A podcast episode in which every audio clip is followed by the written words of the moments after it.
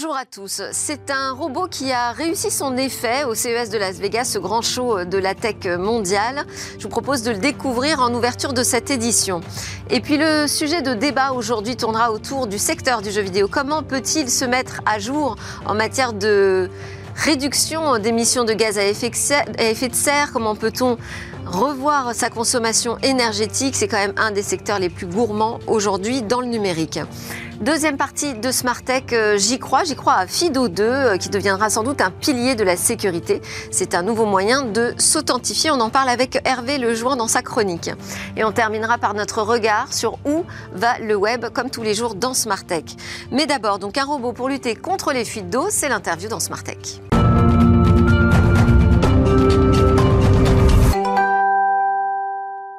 Le grand sujet de Smart Tech aujourd'hui tourne autour de la sobriété numérique. Cette fois, on va regarder ce qui se passe, qu'on peut faire du côté du gaming, du secteur du jeu vidéo. Pour en parler, Benjamin Devienne, vous êtes le cofondateur de Jam. Bonjour, merci beaucoup d'être avec nous. Vous allez pouvoir discuter de ce sujet avec Yvan Lebeau, président cofondateur de GameStream. Merci. Bonjour. Et bonjour également. Je vous propose qu'on découvre euh, d'abord un de ces robots qui a vraiment fait le show euh, à Las Vegas euh, cette année. Alors, c'est pas forcément un des robots les plus sexy qu'on ait jamais vu. Euh, mais en revanche, il s'occupe de prendre soin de nos réseaux d'eau potable et on sait combien c'est important. On va en parler avec Jean-François Guidardoni qui est euh, à distance avec nous. Bonjour.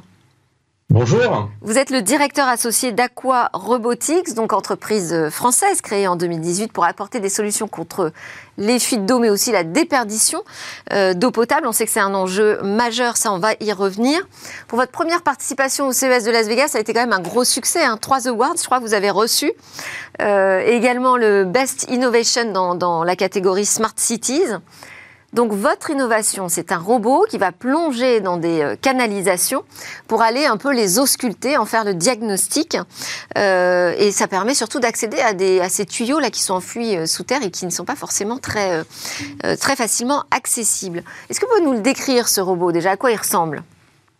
Oui, tout à fait. Alors, le robot, en fait, c'est ce qu'on appellerait dans, le monde de la robotique un, crawler, c'est-à-dire un robot qui va s'appuyer sur le, les, côtés de la canalisation euh, et qui va euh, évoluer en fait comme une, un peu comme une chenille avec euh, des bras avant, des bras arrière, et, le centre du robot va s'avancer, va, va, en fait se, se détendre. Bah là, on le voit en, photo. Alors, il, il a l'air un peu inflexible sur l'image, mais en fait, il peut passer des coudes jusqu'à 90 degrés.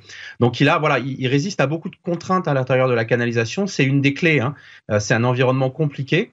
Euh, c'est d'aller, l'idée, c'est d'aller en eau et en pression, parce qu'une des clés pour pouvoir ausculter un réseau d'eau potable, c'est de pouvoir intervenir sans, euh, sans interrompre la distribution sur le réseau. Et puis derrière aussi, voilà, donc il y a des coudes, euh, il y a des pièces hydrauliques, c'est-à-dire des vannes, il y a, il y a plein de choses qu'on va rencontrer. Donc il faut que le robot soit pensé pour aller évoluer euh, euh, et, et, dépasser un petit peu toutes ces contraintes pour pouvoir réaliser une mission. Alors là, on ne se rend pas bien compte de la dimension. Euh, il peut passer dans tout type de canalisation? Non, il est fait en fait pour ce qu'on appelle les réseaux d'adduction. Les réseaux d'adduction, c'est des réseaux, on va dire, qui partent de, de, de, de diamètre de l'ordre de 20 cm de diamètre et au-dessus. Euh, donc c'est quand même des réseaux euh, de, taille importante pour, pour, le domaine de l'eau potable. C'est ceux en fait qui amènent d'une usine de traitement jusqu'à une ville ou un quartier. Donc c'est un petit peu des, des, ce qu'on appelle des réseaux stratégiques. Le robot il fait à peu près euh, 90 cm de long. Euh, et il fait environ 11 euh, cm, le corps principal, à peu près 11 cm de, de, diamètre. Là, effectivement, on voyait quelques images du, euh, du prototype, qui n'est pas la machine qu'on a maintenant, qui est la première machine qu'on avait réalisée, avec laquelle on avait fait une première mission euh, à la Régie des eaux de, de, de Bastia. Et donc, on a maintenant une machine de pré-série, euh, qui est celle en fait qui est toute proche d'être commercialisée, si vous voulez, voilà, euh, qui peut résister aux contraintes dans l'eau en termes de pression, en termes d'écoulement, et donc intervenir, euh, pouvoir aller réaliser de premières missions pilotes dans 90% euh, des, canalisations euh, françaises, alors canalisation d'adduction 100 ans, hein, comme je vous avais décrit. Bon, alors, l'eau potable, c'est un enjeu majeur. Quel est le niveau de déperdition aujourd'hui qui est lié justement au manque de, suivi, je dirais, de, la qualité de ces canalisations? Alors, le, en, en France, euh, on a un, un, taux de déperdition qui est de l'ordre de 20%. euh, qui, est, qui est en grande partie due à l'obsolescence des réseaux, c'est-à-dire au fait qu'on a des canalisations usées et donc qui euh, laissent passer en fait de, de l'eau. Après, on, on, a aussi des fois des branches qu'on appelle des branchements sauvages, c'est-à-dire des branchements illégaux, mais on estime que la majeure partie de ces pertes sont liées donc à la, euh, à, à, la, quali à, la, à, la, mauvaise qualité de, de à l'état du réseau, si vous voulez. Et en France, on est plutôt des bons élèves. Hein. Euh, à part quelques pays scandinaves, la plupart euh, des autres pays euh, qui ont des réseaux un petit peu équivalents euh, font moins bien que nous. Euh, en Royaume-Uni, on est de l'ordre de 25%, aux États-Unis, 25 à 28% de pertes. Si vous allez en Italie, Italie on atteint des, des pertes jusqu'à de l'ordre de, de 40%. Donc on est quand même sur euh, sur quelque chose. Ça nous paraît massif en France, c'est 20%, et c'est déjà un, volume important. Ouais. Ouais. Mais voilà, on, on, peut faire pire et, et, bien pire. Donc, donc il y a un vrai sujet, euh, surtout actuellement. Parce que, euh, parce on, que... on voit tous avec. Euh, Aujourd'hui, si on a si on n'a pas si on n'a pas euh, recours à un robot pour aller dans ces canalisations là où personne d'autre peut euh, se rendre, comment on procède? Alors, il y a, euh, nous, on n'entend pas être la seule solution salvatrice pour, pour le réseau. On est un des éléments qui va aider à améliorer la performance. Euh, les premières étapes qu'on va, qu'on qu va réaliser en général dans un réseau, c'est la recherche de fuite. Euh, ce, que, ce que nous, on, souvent, on nous assimile à un robot qui traque les fuites. En fait, non. Nous, on va analyser l'état de la canalisation. On va intervenir avant la fuite. Mais dans un premier temps, beaucoup de services commencent à rechercher les fuites. Il y a de plus en plus de technologies maintenant pour la recherche de fuite, de l'acoustique, c'est-à-dire on entend le, le, le, bruit de la fuite euh, en, en, en mettant des, euh, ce qu'on appelle des loggers sur la canalisation. Et puis il y a d'autres solutions. Donc ça, c'est une des sources. Euh, par contre, pour l'analyse d'état, c'est-à-dire euh, ce qui est un petit peu le niveau d'après, une fois qu'on a cherché les fuites, il faut intervenir en amont de la fuite. Ben là, il y a quasiment rien en fait. Il y a quelques outils qui sont ce qu'on appelle des, euh, des, des, capteurs passifs. On envoie quelque chose porté par le courant dans la canalisation et puis qui, bon an, mal an, essaie de capter des choses avec des, des, on lui colle des capteurs et il essaie d'embarquer des choses. Mais ces machines-là, elles sont euh, portées par le courant, elles sont pas maîtres de leur déplacement. Donc ça limite beaucoup en fait les données qu'on peut aller ramener. Ouais, C'est-à-dire qu'en général, euh, on, on s'aperçoit trop tard euh, du niveau d'érosion ou de fatigue de, de, la canalisation. Quelles sont les données justement que collecte votre robot? Alors il y a plusieurs choses. Il y a d'abord le visuel, parce qu'avec le visuel, on va déjà récupérer des choses. Alors, et, je parle de visuel haute définition, parce que euh, les défauts qu'on va avoir dans une canalisation de potable à l'intérieur, c'est des choses fines comme euh, euh, des micro-fissures dans, le mortier quand il y a du mortier à l'intérieur, des défauts de joints. Les défauts de joints génèrent pas mal de fuites. De la rouille quand la canalisation est complètement en métal. Ça c'est le premier élément. Ensuite, on va aller aussi. Par contre, c'est pas suffisant. Il faut aussi avoir, par exemple, des capteurs pour mesurer l'épaisseur résiduelle de la canalisation combien, quelle épaisseur la, canalisation a éventuellement perdu, parce qu'au bout d'une certaine épaisseur, ben, elle devient vraiment fragile. Euh, et quand on fait ça, en, même temps, ces capteurs mesurent aussi la corrosion externe de la canalisation. Et puis le troisième élément, ça va être des choses comme euh, l'ovalisation, par exemple. Euh, vous savez que des canalisations qui vont passer sous des, endroits où il y a beaucoup de trafic, des autoroutes, souvent, voilà, il y, a, beaucoup de perturbations au-dessus, la canalisation va, va se va s'appuyer en fait et va perdre sa, sa rondeur et ça c'est une source de, de casse euh, proche si vous voulez. Donc on va mesurer les distances, on va calculer si la, la, est toujours bien arrondie ou si elle, a, si elle est devenue un peu ovale. Et alors quel est son niveau d'autonomie? Déjà dans le déplacement, ça veut dire qu'il est préprogrammé, comment il se déplace ou est-ce qu'il est piloté euh, à distance? Et son autonomie d'énergie aussi parce que on, on part sur quelle distance, euh, quel trajet alors oui, c'est les éléments, c'est un challenge parce qu'on voit beaucoup la partie mécanique du robot. On a deux brevets sur, sur ce robot, sur le, sur le côté, on va dire, mécanique. Mais il y a autant d'informatique et d'électronique que de mécanique. Et effectivement, tout est embarqué puisqu'on capte rien, on n'a pas de, de, de, contact avec l'extérieur. Hein. Le robot, il est sous terre, dans une canalisation en métal et dans l'eau. Donc vous imaginez bien que voilà, il n'y a, a pas de connexion, il n'y a pas de Wi-Fi, il n'y a pas de GPS non plus. Euh, donc toute l'électronique embarquée permet de donner un programme de mission au robot. On lui dit la distance qu'il va parcourir, on lui dit les données qu'il va aller récupérer avec quelle fréquence, et on lui donne aussi des éléments de risque. On lui dit voilà si la canalisation elle perd du diamètre parce qu'il y a de la corrosion, parce qu'il y a des problématiques qu'on n'a pas envisagées euh, et que tu es pas capable de passer, tu t'arrêtes, tu reviens en arrière et tu annules la mission, par exemple. Donc il y a tous, il y a, il y beaucoup de, d'électronique et d'informatique de logiciels qu'on a développé en interne d'ailleurs, hein, embarqués pour tous ces éléments-là ça lui donne euh, pour l'instant euh, une autonomie, parce qu'effectivement, il, il y a la question énergétique. pour l'instant, on est capable de parcourir en termes de vitesse à peu près 2, 2 km jour.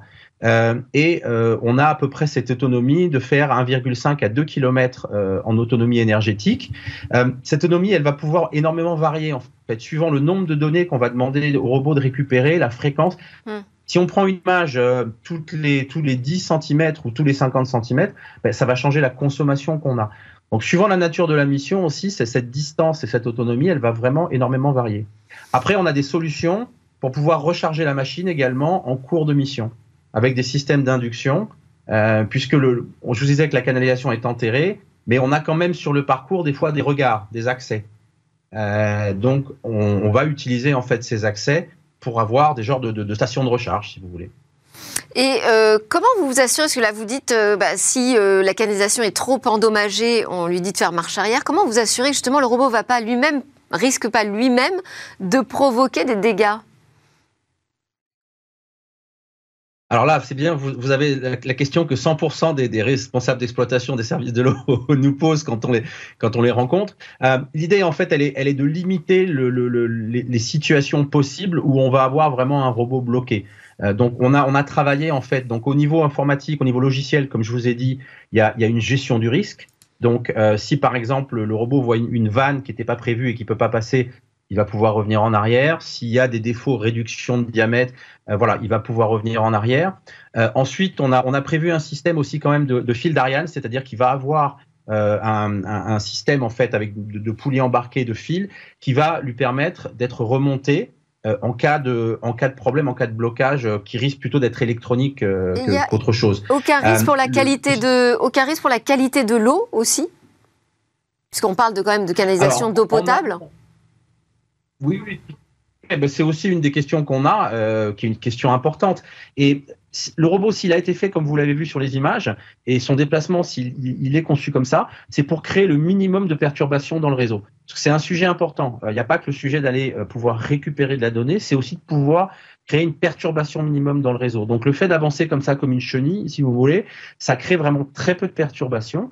Et puis, en termes de ce qu'on appelle euh, le, euh, le, sanitaire, en fait, la conformité sanitaire, euh, nous, on a travaillé tout de suite, en fait, avec des matériaux qui sont en conformité avec les réglementations européennes pour cette conformité sanitaire, pour pouvoir le mettre dans, dans l'eau. C'est-à-dire tous les éléments qui sont en contact avec l'eau au niveau du robot sont des éléments qui sont conformes qui veut dire que voilà, on, a, euh, alors on n'a pas encore demandé l'agrément parce que l'appareil de pré-série, on doit d'abord un petit peu le tester avant de finir, mais on a déjà prévu avec un des laboratoires en France qui, euh, qui fait ses tests de conformité, d'aller euh, voilà, d'aller finaliser la, la, la, conformité. Merci Jean-François Guidardoni, donc de Aqua Robotics. Euh, là, on est face au génie français hein, euh, en matière de, de robotique. C'est toujours très impressionnant. Euh, merci beaucoup. On continue notre discussion dans Smart Tech. Cette fois, on va s'intéresser à la consommation énergétique du jeu vidéo. Sobriété énergétique, comment l'industrie du gaming peut-elle y parvenir? Pour en parler, euh, Benjamin Devienne est en plateau avec nous aujourd'hui, cofondateur de Jam, plateforme de rétro gaming, mais vous allez me dire pas seulement, vous allez m'expliquer ça, qui permet de jouer depuis son navigateur, il n'y a aucun téléchargement euh, nécessaire. Vous, nous dites que c'est une technologie low-tech? C'est une technologie low-tech. Alors, Jam, ça a été créé il y a deux ans et demi. Effectivement, on a commencé par le rétro gaming. Maintenant, on s'ouvre à plus de genres de jeux, avec notamment beaucoup de ce qu'on appelle du couch gaming, donc des jeux multijoueurs pour jouer euh, en le, avec d'autres personnes en même temps. Euh, on est low-tech parce qu'on utilise une technologie qui utilise 15 fois moins de bandes passantes qu'une technologie qu'on appelle de pixel streaming, donc de cloud streaming traditionnel. Et avec vous euh, en plateau dans Smart Tech aujourd'hui, Yvan Lebeau, président cofondateur de GameStream. Fournissez-vous des solutions de cloud gaming en marque blanche aux opérateurs de télécom mais aussi aux éditeurs euh, de jeux vidéo. Et alors vous, vous nous parlez d'une technologie de très haute performance. Alors euh, oui, on, a, créé GameStream il y a 5 ans. Euh, nous, on fournit donc effectivement des services de cloud gaming aux opérateurs télécoms, aux éditeurs de jeux et également au groupe d'Oten. Et on est, euh, on est davantage tourné vers, on va dire, du contenu de type console. On est davantage tourné vers des abonnements de type un petit peu la Netflix, c'est-à-dire qu'on va payer environ 10 euros par mois et on va pouvoir jouer à 200, 300 jeux, pouvoir y jouer en multijoueur, enfin remplacer un petit peu la console dans les foyers. Donc ça permet d'avoir deux regards un peu différents, mais en tout cas avec des approches nouvelles dans cette industrie euh, du jeu sur la question de la sobriété euh, énergétique. C'est un des secteurs, je pense, les plus gourmands en énergie. On peut dire qu'on est d'accord là-dessus hein, dans, dans le domaine du numérique. Non. Ah. ça dépend des pays, en fait, je pense. Ouais. Faut voir que le numérique, si on regarde la part euh, dans le monde, c'est à peu près 4% des émissions de CO2. Ouais. Mais en France, on a la particularité de, de n'avoir que 2% des émissions de CO2. C'est un rapport du Sénat, c'est le rapport 555. C'est Et c'est lié à quoi? Alors, c'est lié à notre performance énergétique. Quand on produit un kilowatt euh, d'énergie, on est beaucoup plus propre que, par exemple, nos confrères lié au allemands. nucléaire, en fait. Alors, c'est pas. Parce que là, vous me parlez en émissions. euh, c'est ça, en émissions CO2, on Ouais. est plus propre, c'est pas simplement lié au nucléaire, c'est aussi aux autres énergies renouvelables. Ouais. Mais si on nous compare à l'Allemagne, on est dix fois plus efficace ou dix fois plus propre pour produire euh, un kilowatt d'énergie. Donc propre, mais quand même consommateur, quand même énergivore. Euh, je sais pas si je regarde ne serait-ce que euh, les matériels pour jouer. On a des consoles de poche, des consoles de salon, on a des PC qui sont quand même assez euh, impressionnants. On a le mobile avec lequel on joue de plus en plus, les compétitions d'e-sport qui deviennent euh, stratégiques même euh, en France. Donc on est dans un secteur en plus qui est vraiment en pleine croissance hein, et on nous dit que c'est une croissance qui va perdurer, s'installer. Donc est-ce qu'il est possible de s'inscrire dans ce cadre, dans une politique de sobriété énergétique selon vous Alors justement, c'est très bien que vous parlez des consoles parce que euh, dans les derniers rapports qui ont été euh, produits, euh, on a analysé que pour produire un PC qui fait environ 2 kg, donc un, petit PC portable, Ouais. il faut 558 kg de matières premières. 558 kg pour produire un PC qui fait environ 2 kg, ce qui est absolument, euh, absolument énorme. Ouais. L'avantage justement des solutions de, de- de cloud gaming euh, que Benjamin ou euh, que nous proposons, euh, c'est justement de mutualiser complètement euh, au niveau du hardware. Donc on n'a pas besoin d'acheter une console en particulier. On peut directement utiliser la petite set-top box qui est sous la télévision, ou son PC, ou son téléphone, ou sa tablette ou autre, et on peut directement jouer avec. Donc on a tout ce matériel à produire en moins. Parce Alors, que la puissance est déportée, c'est ça, euh, dans, dans le cloud. La puissance est déportée et on peut utiliser n'importe quel type de plateforme existant. Ouais. Ce qui est très important dans les pays occidentaux, mais pensez surtout à tous les pays en voie de développement, tous les pays qui sont les pays émergents sur lesquels on est présent, GameStream, et sur lesquels justement, euh, euh, directement, on crée des usages vers des plateformes existantes, avec donc une population qui n'a pas besoin de s'acheter tout ce hardware qui en fait finalement finit un jour ou l'autre euh, sur un monticule de, de, de, On- de on- ramassis en- Lutter contre le multi-équipement et cet équipement, effectivement, qui parfois dort dans des placards. ouais. Je pense que c'est important en fait cette précision-là parce que quand on regarde les proportions de pollution, notamment en termes d'émissions de CO2, 80% des par exemple 2% de pollution numérique dont je parlais en France en termes d'émissions de CO2, 80% ça vient des terminaux, c'est-à-dire euh, les Ouais. équipements, les ordinateurs et de l'utilisation électrique de ces terminaux-là. Mais si on se regarde euh, le réseau et les data centers, les data centers c'est à peu près 15% et le, le réseau c'est simplement 5% de cette équation-là.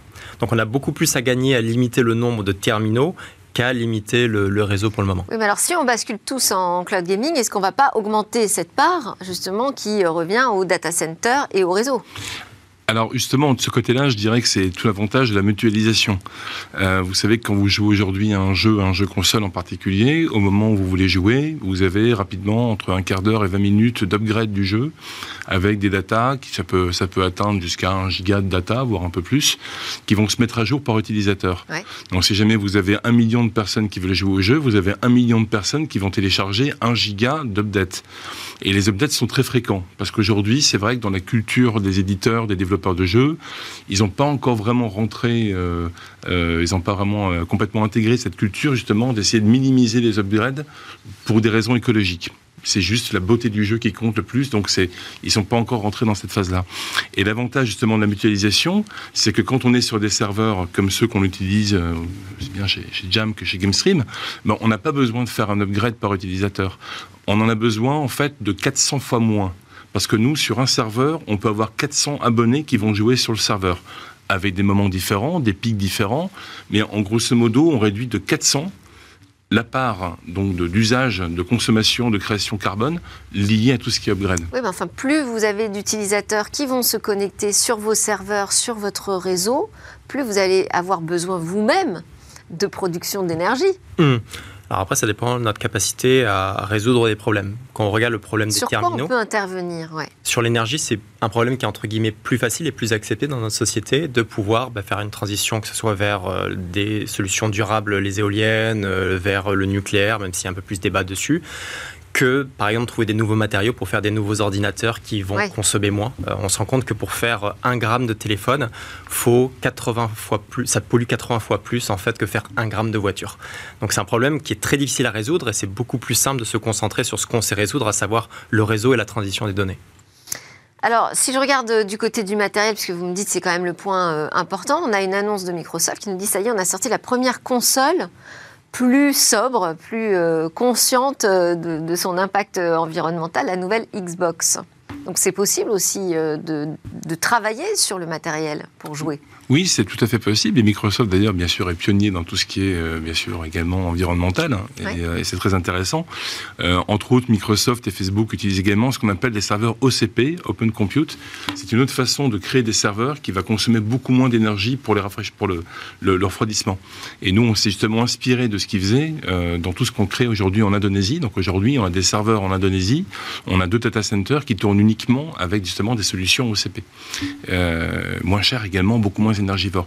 Cela dit, Et qui ne consomment pas trop d'eau ah non, qui consomme pas d'eau en l'occurrence, on n'est pas encore arrivé à ce stade-là. Ça c'est prochain, ça c'est vraiment c'est le prochain, euh, le prochain, le prochain stade pour nous. C'est des serveurs en bain d'huile plus que dans, dans de l'eau. Des, des bains d'huile parce que l'huile permet donc de refroidir beaucoup plus naturellement finalement les, les cartes, les GPU. Et on a un actionnaire de ici qui est spécialisé justement dans ce genre de, de solution. C'est un bon point. L'autre point aussi qu'il faut souligner, c'est euh, les cycles des consoles. Par exemple, quand on pense à un Oui. téléphone, on renouvelle son téléphone tous les 1-2 ans. Si on est un peu technophile, une console, les cycles de vie, c'est entre 5 et 7 ans. Euh, donc c'est aussi par design aussi des, des consoles dont l'obsolescence est programmée à plus long terme. Et ça, c'est un point ultra important. Faire du matériel plus, euh, plus durable. Mais, mais, cela dit, si je peux revenir dessus, aujourd'hui, 38% des, justement, des émissions carbone viennent de la production des équipements, 37% viennent de tout ce qui est utilisation des équipements, et la solution de Microsoft ne résout toujours pas ça. Tant qu'on n'est pas à la mutualisation grâce à du cloud, finalement, on en vient toujours, on est toujours sur les vieilles méthodes et on n'a pas vraiment euh, changé la donne. Dans, dans le cloud, vous stockez aussi les jeux, les données, tout ça, c'est quand même, ça demande des, des- des puissances de calcul et de, ça demande beaucoup d'énergie également. Hmm Oui, on les mutualise. Encore une fois, c'est un serveur euh, permet à 400 personnes de pouvoir jouer à tout leur jeu. Donc on mutualise en fait pour 400 personnes directement par serveur. Est-ce que, est-ce que euh, chez vous, vous parlez de, de cloud gaming? Alors, on a du cloud gaming, mais c'est une technologie qui s'appelle le GL Common Streaming. Alors, c'est un nom un peu barbare pour dire quelque chose qui est assez ouais. simple. En gros, quand vous faites tourner un jeu, vous avez euh, deux moteurs. Vous avez un moteur qu'on appelle le processeur, Ouais. qui fait la- des calculs un peu généraux, et le moteur qu'on appelle la carte graphique, qui affiche les polygones 3D, qui, qui affiche un peu les graphismes de votre jeu. Nous, ce qu'on a été capable de faire, c'est séparer les deux. On garde dans nos serveurs à moindre coût le processeur, qui fait des calculs simples et qui prépare le jeu, et on l'envoie sur le client, c'est-à-dire un téléphone, une télévision, euh, un ordinateur, et on demande au client, avec son propre équipement, de faire la fin des calculs. Donc on partage les calculs entre deux unités, et ça permet d'envoyer beaucoup moins de données à travers le réseau et d'être beaucoup plus économique. D'accord. Euh, et le, fait que vous présentiez cette solution comme une solution euh, low-tech, est-ce que low-tech, ça veut forcément dire low énergie Alors ça veut 15 fois moins de bande passante, physiquement on utilise 15 fois moins d'énergie euh, euh, pour envoyer de la, de la donnée, effectivement. Mais c'est pas systématique l'association des deux? Non, ça demande beaucoup de travail, effectivement, beaucoup d'expérience, des bons ingénieurs. Euh, nous, par exemple, on, on- on sait aujourd'hui streamer des jeux qui ont 1080p, donc euh, très bonne définition, à partir d'environ 6, 6 mégas de bande passante, ce qui est relativement faible également. oui. Euh, mais donc, c'est effectivement, c'est un vrai enjeu. Surtout qu'avec la 5G, les usages vont être de plus en plus nombreux. Il y aura beaucoup plus de consommation. Il y a des enjeux quand même autour du cloud gaming, parce qu'on est d'accord, enfin j'imagine, vous n'allez pas me dire le contraire, mais le cloud gaming c'est quand même quelque chose qui euh, existe depuis longtemps, mais qui s'installe et qui va prendre de plus en plus d'importance. On peut se dire que c'est quand même le futur du jeu, a priori. En tout cas, ce sont des modèles qui fonctionnent bien, mais euh, qui vont quand même poser ces questions de consommation énergétique. Quels seront ces enjeux spécifiques? Alors effectivement déjà en termes de croissance c'est 40% de CAGR, donc de croissance annuelle c'est spectaculaire, c'est plus gros dans, dans, le jeu vidéo. C'est aussi un secteur qui est difficile. On voit par exemple Google Stadia a dû euh, mettre les clés sous la porte avec euh, son service il y a peut-être un mois de ça, euh, deux mois de ça.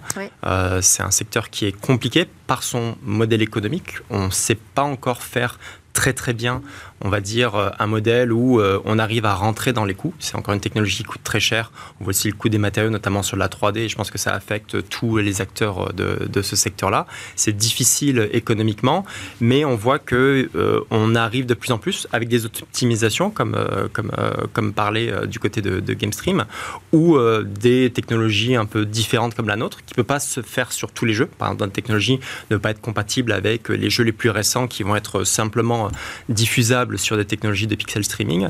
Donc les enjeux, ça va être rencontrer la, on va dire, la demande des consommateurs avec un produit qui s'ajuste à leurs besoins, euh, tout en pouvant euh, respecter un contexte économique favorable à, à pouvoir faire de pas finalement en donner forcément trop pour ceux qui euh, ne sont pas.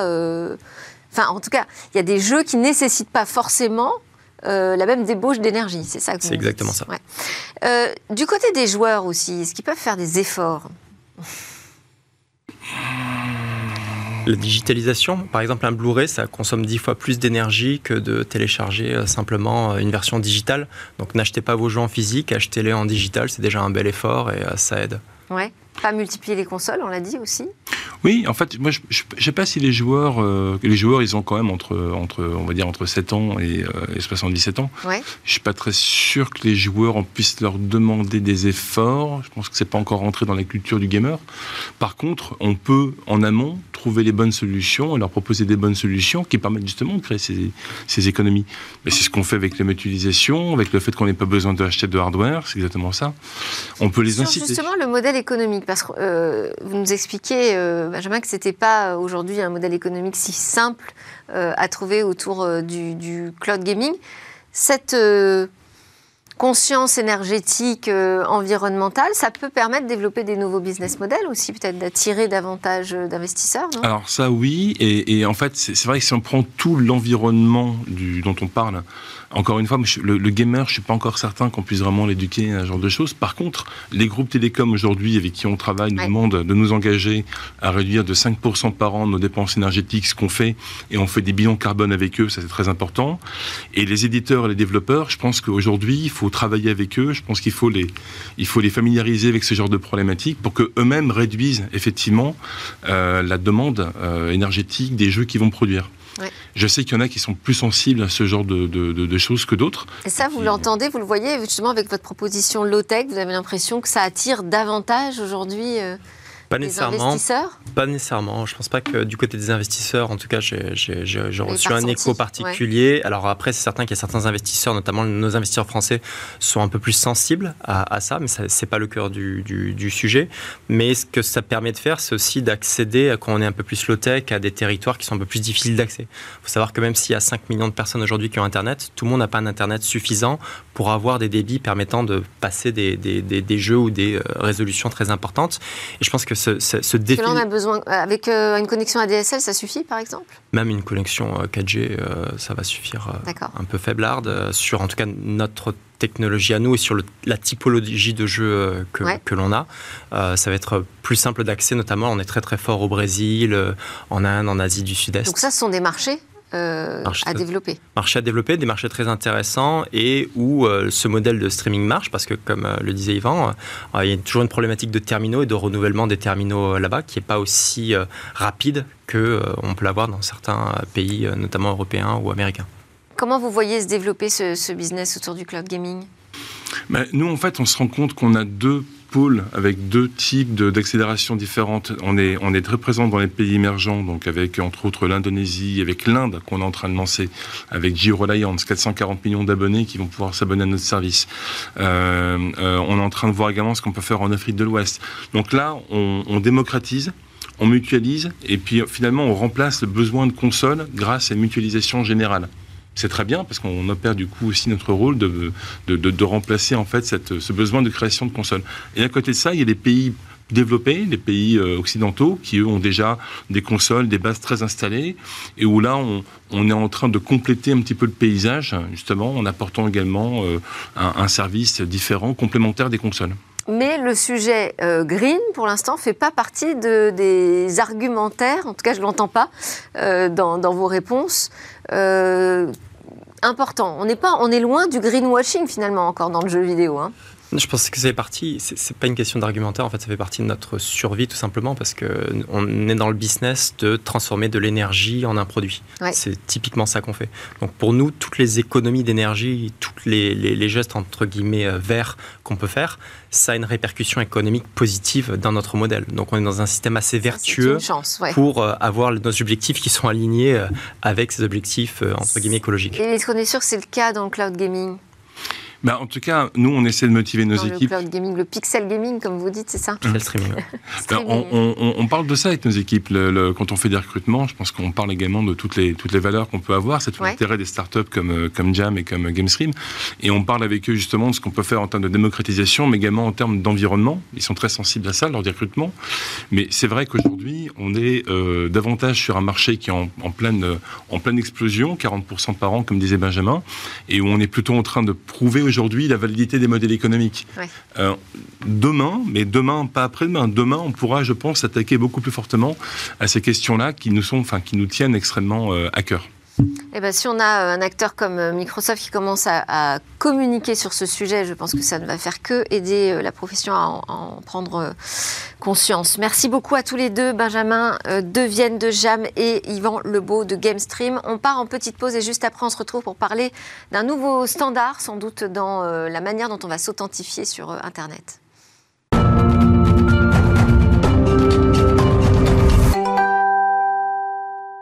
Vous êtes donc de retour sur le plateau de Smartech, votre émission sur le numérique et l'innovation. Sont restés avec moi en plateau pour cette deuxième partie de l'émission Benjamin Devienne, cofondateur de JAM, et Yvan Lebeau, président cofondateur de GameStream. On a parlé ensemble de la manière dont on pouvait travailler cette question euh, énergétique euh, autour du jeu vidéo. Et maintenant, c'est l'heure de notre rendez-vous avec Hervé Lejoin, fondateur d'Advisory. Bonjour Hervé. Bonjour Delphine. Vous vous intéressez à ces questions de protection des données euh, personnelles depuis longtemps. Et cette protection, c'est une question de sécurité, de cybersécurité. Et aujourd'hui, vous nous dites, ben moi j'y crois, euh, à FIDO 2, euh, qui va devenir sans doute le prochain standard d'authentification. On va réexpliquer, si vous voulez bien, Hervé, de quoi on parle FIDO 2. Oui, alors en premier lieu, euh, je tiens à mentionner que FIDO 2 n'est pas euh, la nouvelle norme euh, et la nouvelle version de la pâté pour chien. Bon, ça c'était un petit aparté. Et plus sérieusement, FIDO 2 signifie Fast Identity Online. En français, identification rapide en ligne. c'est un ensemble de protocoles en fait d'authentification qui vise à sécuriser à la fois la confidentialité de l'utilisateur et supprimer les mots de passe à terme. Et ça, c'est vraiment la chose importante. Et à l'image du W3C, en fait, en, 2000, en 2013, l'alliance FIDO a été créée. Elle regroupe des grands acteurs internationaux comme Apple, Google, Microsoft, et puis euh, le français Thales, mais aussi NTT Docomo et elle a plus de 250 membres. Donc vraiment le but c'est de supprimer euh, supprimer ces, ces, ces, mots de passe euh, qui sont à l'origine. Alors là il y a quelques données qui sont sur leur site de 80% des vols de données. Donc ça c'est énorme dans le monde. Euh, on sait que plus de 51% des, des mots de passe sont réutilisés aussi un tiers des achats en ligne sont abandonnés parce que euh, les mots de passe sont oubliés. Et le coût de moyen de support, vous savez, les gens appellent surtout au niveau des banques, euh, le coût de moyen de support, en fait, pour réinitialiser un mot de passe est évalué à 70 dollars. Donc, il n'y a que des contraintes aujourd'hui sur les mots de passe, certainement en termes de cyber. Et donc, c'est pour ça qu'ils cherchent une nouvelle norme. Donc, euh, alors la première norme qui a été mise en œuvre, c'est la norme FIDO. Alors, ça va être un petit peu technique. FIDO U2F comme Universal Second Factor, second facteur universel, et c'est celle en fait qu'on utilise déjà euh, tout à chacun euh, tous les jours, puisque quand on se connecte à des sites, et eh ben maintenant souvent on nous envoie en plus de rentrer nos identifiants, on nous envoie un code SMS sur euh, sur notre mobile ou une application mobile type bancaire nous demande de confirmer effectivement cette connexion et ça nous permettra de nous connecter au site. Donc ça, c'est vraiment la norme U2F euh, qui a été, euh, qui a été euh, mise en œuvre déjà et qui permet déjà bah, de sécuriser du fait que même si vous faites voler vos identifiants, vous n'aurez pas de, on ne pourra pas se connecter au site à votre insu. sauf que là, je suis quand même toujours dans la configuration où j'ai besoin d'un mot de passe. Exactement. Donc là, vous êtes toujours, là, vous avez toujours créé un compte, vous avez créé un mot de passe qui est sauvegardé côté du site, et c'est là où intervient FIDO2, donc qui est, finalement l'évolution de, de, EF. Et FIDO2, en fait, elle a été travaillée avec le W3C, avec la norme du W3C, Web OTN et, et la norme CTAP de, FIDO, de FIDO.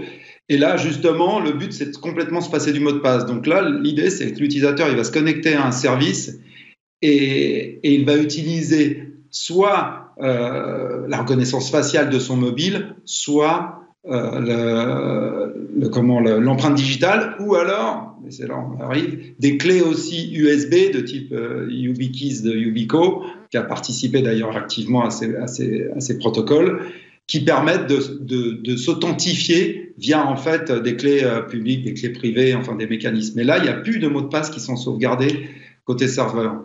Et l'annonce, alors là, ça c'était plutôt euh, intéressant, mais c'était pas encore vu à grande échelle. Mais l'annonce intéressante, c'est en mai 2022 par Microsoft, Google et, euh, euh, et, Apple qui ont dit qu'ils allaient intégrer cette norme dans les navigateurs. Donc là, c'est la connexion de tous les jours dans les navigateurs pour permettre aux applications et aux sites web d'intégrer en fait cette, cette, cette chose. Et là, et là, on a le mobile comme identifiant finalement qui servira et non plus à créer des mots de passe.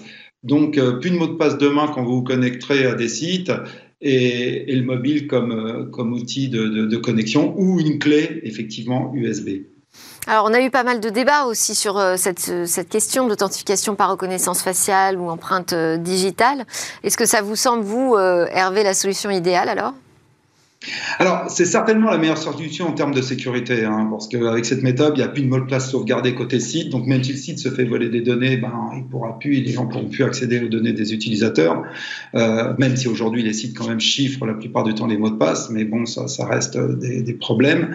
Mais, mais, mais il y a quand même un certain nombre de questions qui demeurent. C'est-à-dire que je pense que c'est une très bonne solution et il faut l'adopter. Mais il y a des questions. En premier lieu, sans aller trop dans les détails techniques, cette norme, elle repose sur la notion de clé euh, clés de chiffrement, à la fois des clés publiques pour chiffrer et clés privées pour déchiffrer. Et justement, cette norme, ce qu'elle dit, c'est que normalement, la clé chiffrée, elle doit jamais euh, sortir de, de, du device de l'utilisateur, de l'équipement de l'utilisateur. Donc c'est là où il y a la, soit une clé USB, soit sur son, sur, son, sur son PC ou son mobile. Donc ça doit rester chez lui et ça doit jamais transiter pour la protection. Or, dans la qu'impose, euh, qui, est prise par Apple, Google et Microsoft dans le cadre des navigateurs, et ben dans ce cas-là, ce qui va se passer, c'est que les clés privées vont être sauvegardées dans le cloud de ces, euh, de ces trois, grands, euh, trois grandes sociétés. Et donc là, bon, alors c'est sûr, tout ça c'est chiffré, ils protègent, mais enfin voilà, il faut faire confiance là.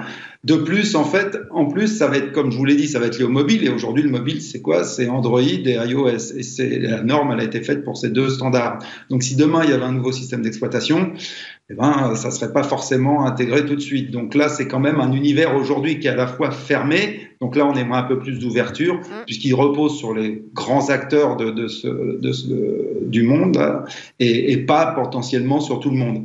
Un autre problème aussi, c'est que ça requiert aujourd'hui un certain nombre de compétences techniques euh, importantes pour les intégrer ces normes, parce que c'est pas on clique pas sur un bouton et c'est fait. Donc aujourd'hui, c'est seulement les grandes entreprises qui peuvent le faire et, et pas les, euh, on va dire, les nombreux sites web et tous les sites, les petits sites de e-commerce qui, eux, n'ont pas les développeurs pour intégrer ça. Donc, il faut falloir aller vers plus de simplification au niveau de cette norme. Ouais, pour que ça ne reste pas une, une, solution de, de GAFAM. Euh, juste, je voulais voir une réaction en plateau, là, parce que je vous vois euh, sourire en écoutant euh, Hervé Lejoin sur, ce, sur cette question. Ah non, euh, non ça, ça, pose plein de, plein de questions. Ça répond beaucoup de choses, effectivement. Puis du coup, effectivement, on se pose d'autres questions. Euh, on se demande effectivement, du coup, si jamais il faut tout mettre sur le cloud, est-ce que c'est vraiment, euh, euh est-ce que, est-ce que regrouper tous ces moyens d'identification, c'est plus sécurisé finalement? Ouais. Et ça, c'est un spécialiste du cloud gaming qui nous dit ça. ouais. C'est vrai que la, la physicalité euh, pose aussi un souci quand il y a plusieurs utilisateurs sur un même ordinateur comment ça se passe sur la gestion Parce des que vous allez être complètement euh, touché par euh, ces décisions, puisqu'on se connecte à vos jeux via le navigateur. C'est ça. Ouais. Hervé, un mot de conclusion? Oui, ben, je crois quand même qu'il faut voir qu'aujourd'hui, les entreprises elles commencent à résoudre ce problème. Et là, on vient dans le B2B et pas dans le B2C, en ayant les clés, justement. Et là, ça résout le problème de, de l'utilisateur sur plusieurs utilisateurs sur un poste, puisque chacun a une clé qui lui est personnelle, une clé physique, USB. Et, donc, on voit bien qu'on va, et c'est le mobile aussi qui sera personnel. Donc, c'est le mobile qui est personnel. Donc, je pense qu'ils vont, on va arriver au fait de pouvoir sécuriser euh, proprement tout ça, mais ça va prendre un peu de temps pour arriver à la fois à simplifier et à rendre cela accessible à tout le monde. Merci beaucoup Hervé Lejoin, fondateur d'Advisory. Euh, à suivre dans Smart Tech, on s'intéresse au web, mais où va-t-il? C'est une rediffusion que je vous propose avec cette histoire, ce conte contemporain euh, de deux personnes qui se sont rencontrées et qui se marièrent dans le métavers. Et si vous vous disiez oui dans le métavers Pour certains couples, le plus beau jour de leur vie n'aura pas lieu dans la vraie vie, mais bien dans l'univers virtuel du métavers. Il faut bien le dire, depuis quelques semaines, il se présente comme un nouveau moyen d'organiser des événements, des réunions professionnelles, des salons, des concerts et maintenant des mariages. Mais alors, pourquoi se marier dans le métavers? Eh bien déjà, on peut inviter le nombre de personnes que l'on veut. Plus besoin de se limiter pour des questions de budget ou des restrictions sanitaires. C'est d'ailleurs pour cela que ce couple d'Indiens l'a fait. Résultat, plus de 2000 personnes étaient présentes à leur réception virtuelle. Autre avantage, le métavers peut aussi être l'occasion de se lâcher sur la décoration. Ce même couple voulait faire la fête à Poudlard, la célèbre école des sorciers dans Harry Potter. Et eh bien là aussi, il l'a fait. Mais alors, une question importante se pose. Un mariage dans le métavers est-il légal? Cette fois-ci, c'est un couple d'Américains qui s'est uni cette année par les liens du mariage dans le métavers. La cérémonie a eu lieu sur Decentraland. Et pour s'assurer de la légalité de leur mariage, les mariés ont fait appel au cabinet d'avocats Rose Law Group. La cérémonie a là encore réuni plus de 2000 invités virtuels et s'est déroulée en présence du juge de la Cour suprême de l'Arizona. Pour l'occasion, le cabinet d'avocats a mis en place un cadre de métamariage avec un accord prénuptial virtuel. L'objectif ici, confirmer les identités virtuelles et les actifs numériques du couple sur la blockchain. Bon, il faut tout de même noter que la cérémonie a été perturbée par de nombreux problèmes techniques. En effet, les serveurs de Decentraland ont été mis à mal par le nombre important d'invités. On a aussi vu euh, l'avatar du marié rester figé dans l'allée le menant à l'hôtel. Et celui de la mariée n'est tout simplement pas apparu aux yeux de certains invités. On finira enfin euh, par rappeler que le couple était déjà marié dans la vraie vie depuis 14 ans déjà. Et ouais, un sujet passionnant. Merci beaucoup. C'était Smart Tech. Merci de votre fidélité devant cette émission quotidienne. Merci aussi à mes invités qui sont restés pendant toute l'émission. Benjamin Devienne, cofondateur de Jam, et Yvan Lebeau, président cofondateur de GameStream. On se retrouve demain pour de nouvelles discussions sur la tech.